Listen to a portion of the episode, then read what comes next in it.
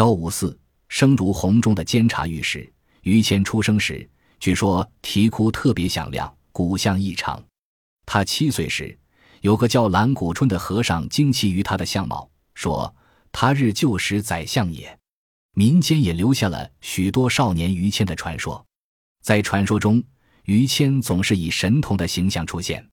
于谦爱五岁成为秀才，十六岁来到吴山三毛关苦读。此处离家不远，吴山紧靠南宋皇城，故当年金海陵王完颜亮有“立马吴山第一峰”的诗句。祖父有一幅文天祥画像，于谦则将一段文天祥的赞词抄下来挂在座旁。呜呼！文山，宁正而死，扶狗而全。孤忠大捷，万古修传。我瞻一向，清风凛然。宁正而毙，不苟而全。也就在这一时期，少年于谦写下了著名的《石灰吟》，刚直无畏的性格已经倾露。二十二岁时，于谦在家门口的杭州府学参加乡试，考了全省第六，中举人。第二年从家乡进京赶考，中进士，这个成绩已经远远超过了绝大多数同龄人。此时的北京城工程已经到了最后的收官阶段，于谦踏入了几个月前刚刚建好的紫禁城参加殿试，又在崭新的奉天殿上经历了荣耀无比的传炉一大典，目睹了这座宏伟都城建成的时刻。他的命运也在此时与这座城市紧密联系在一起。一传炉，科举时代殿试揭晓唱名的一种仪式。殿试公布名次之日，皇帝致电宣布，由阁门承接，传于阶下。卫士齐声传名，高呼谓之传炉。此后四年，于谦一直在地方当七品监察御史，难得回一趟北京。但于谦每次面见皇帝时，都音吐洪畅，声音非常打动人，让即位不久的宣宗朱瞻基为之倾听。于谦此时的顶头上司是都御史顾左，此人在民间有当时包拯的美誉，但在官场人人都忌惮他。顾左性格刚正，嫉恶如仇，不爱交际。任内廷办公总是独处一间小家室，不到议政时间，绝不与官员们群坐，人送外号“孤独坐”。这样的领导对下属自然也非常严格，但于谦总是能得到他的赏识，无他。清高的顾左终于发现了自己的接班人，宣宗朱瞻基继位当年，叔父朱高煦公然造反，想模仿他爹朱棣再来一次靖难夺侄的位，结果当月就被平定，城里人人都想绑了他出城献给官军，朱高煦不得不逃出城门投降。宣宗御驾亲征时，特地叫上了那个声如洪钟的监察御史于谦，让他在军阵前怒斥朱高煦，隶属大罪。这个朱高煦是个充满恶趣味的莽夫，一辈子最大的爱好就是折腾朱高炽、朱瞻基父子俩，最后被贬为庶人，还念念不忘，趁皇上朱瞻基不注意，一脚将皇上绊了个大跟头。皇上气不过，叫左右搬来三百斤大铜缸，将朱高煦扣在里面。朱高煦竟然把缸给顶起来了，可见这人是何等嚣张跋扈。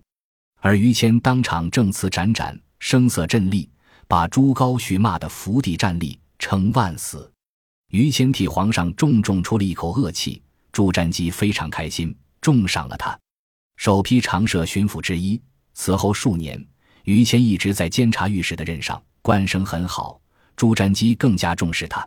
由于中原流民问题逐渐严重，各地农民反抗时有发生，政府的赋役来源也受到影响。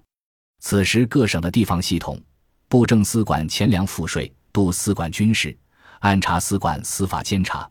遇到抗税暴动这种事，还要三方协调，效率低下。宣德皇帝希望在各地设立一个有权柄的最高地方行政职务，因此选派六人，于谦位列其中。原本于谦级别不够，还是皇上亲自写条子到吏部，为他特批的。此后，明朝官制中正式出现巡抚一职。于谦以兵部右侍郎衔监督御史，巡抚山西、河南。旧时巡抚常自称本府部院，指的就是他身兼巡抚、兵部侍郎和督察院御史三重身份，行政、军事、司法一把抓。这一年，于谦才三十三岁。于谦到达任上，马上开仓放粮，同时鼓励富户主动降低粮食价格，并进行表彰。朝廷拨付的救灾款也很快派发下去。同时，虽然中原旱灾，但湖广、四川粮食大丰收。于谦还派人携带公文前去购买粮食，运回灾区。又在秋闲后组织农民修筑堤坝，还减免赋税。很快，山西、河南两省的经济得到了恢复。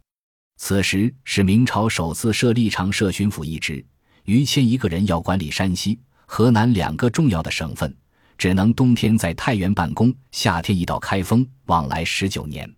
山西北部是边防前线，于谦在任上写了不少边塞风格的诗作，如“健儿马上吹胡笳，旌旗五色如云霞”，“自然将军挂金印，意气平吞瓦剌家”。于谦在巡抚任上十九年。刚上任时，朝中是著名的三杨内阁，即杨士奇、杨荣、杨溥三位贤臣辅佐宣宗，政治清明。